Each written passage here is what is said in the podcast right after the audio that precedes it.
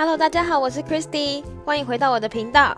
今天是七月的第一天，不知不觉的，二零二一年的半年已经都过去了。对，时间真的很快。今年好像前半年还是继续在疫情中度过。不过日本就是从这个月开始陆续开始打疫苗，我自己是下个礼拜要开始打。公司还有我自己住的区域新宿区，我都有收到那个接种单了。主要我们公司给我们打是莫德纳，然后我们自己去接种是接种 BNT 的。日本打的速度好像挺快，不过今天日本的疫情又开始有点上升，所以也不知道能不能完全控制下来。我自己是希望可以赶快把就是疫苗给接种好，然后下半年疫情改善，明年就可以出国去玩了。以上是日本的近况分享。然后今天这一则就是继上次前两篇我讲的日本打工之后，我要再继续讲我的日本打工经验。但是这篇是微抱怨，因为这份工作真的是我在日本做过最不开心的一份。这个故事就是我在日本担任一个知名服饰品牌的店员，而且是说出去名字大家都会知道的那种，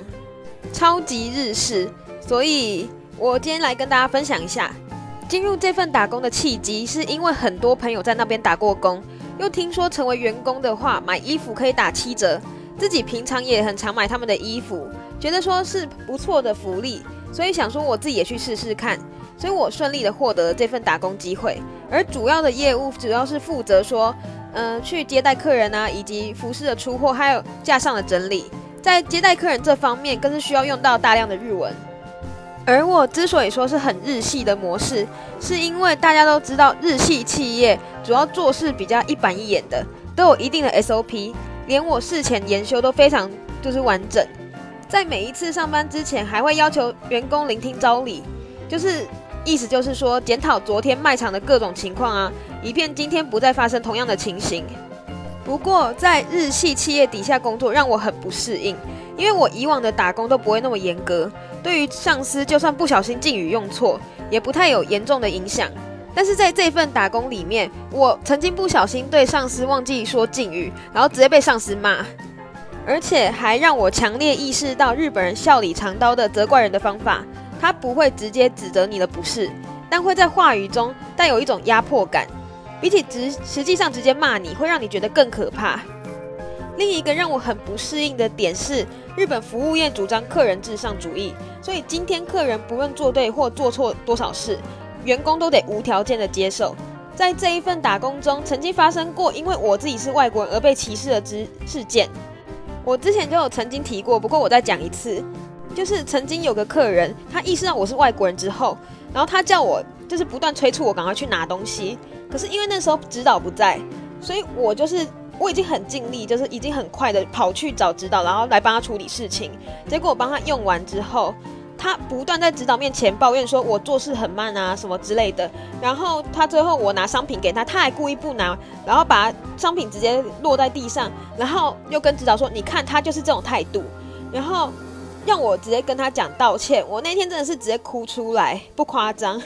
但是当下那个情况，你不道歉也不行，因为。你如果不道歉，那客人一定会抱怨我们整个企业，然后那天生意一定都做不下去的感觉。可是指导有没有就是帮我讲话？就是明明知道说不是我的问题，也因此在这一份打工，我意识到我自己不适合在日系企业下工作。一方面因为太抑郁，一方面因为规则太多，所以让我成为一个就是我在就职过程中比较倾向于找外资企业的主要原因。这一份打工对我来说最大的挑战是接待客人，常常会有人问我说商品的位置，或是一些服装的专门术语，甚至需要叫卖。虽然长久之下日文有进步一些，可是有时候遇到有一些客人因为觉得很沟通不良，所以直接会叫我们找日本人的店员来代替接待。这时候心里还是会有一点点的小难过，觉得自己能力很不足。但是对我来说，都还是学习的一环。也是一个让我有更加了解自己的一个难能可贵的经验。另外，我有个日本朋友，他是以正社员的身份进入这家公司。我有一次跟他见面，然后他跟我说，他们有时候一周要上班，就是连续七天上班，而且在有周年庆的时候，甚至他忙到晚上十一二点，然后错过终点回不了家，直接在旁边订了一家饭店，跟我现在。这份工作比起来，简直是天壤之别。虽然说加班费很多，但是你没有时间花。我觉得这就是日系企业跟外资企业最大的不一样吧。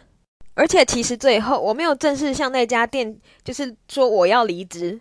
因为我后来真的实在是做不下去，我后来就直接说我要回去台湾，然后我不知道什么时候会回来，然后我没有跟他讲明确日期，所以我就直接放在那边。而且后面很莫名其妙，莫名给我减了很多个班。我原本填的时间是可以做六个小时，可是最后只给我三个小时的班，还要喊三十分钟的休息时间，所以我等于出门，然后我才为了去做那点打工，然后我其他事情都做不了的感觉。不过我还是有朋友做的蛮开心的，说在那边交到很多朋友，所以我觉得因人而异啦。如果真的想体验一下很日系的那种上班的感觉的话，可以去试试看。我自己是不推荐。好啦，我今天这一则有一点点的小激动。如果还想听我其他故事分享的话，可以去听我其他 episode，或者可以去看我的 YouTube，我会拍一些我旅游的 vlog 给你们看。那我们就下次见吧，拜拜。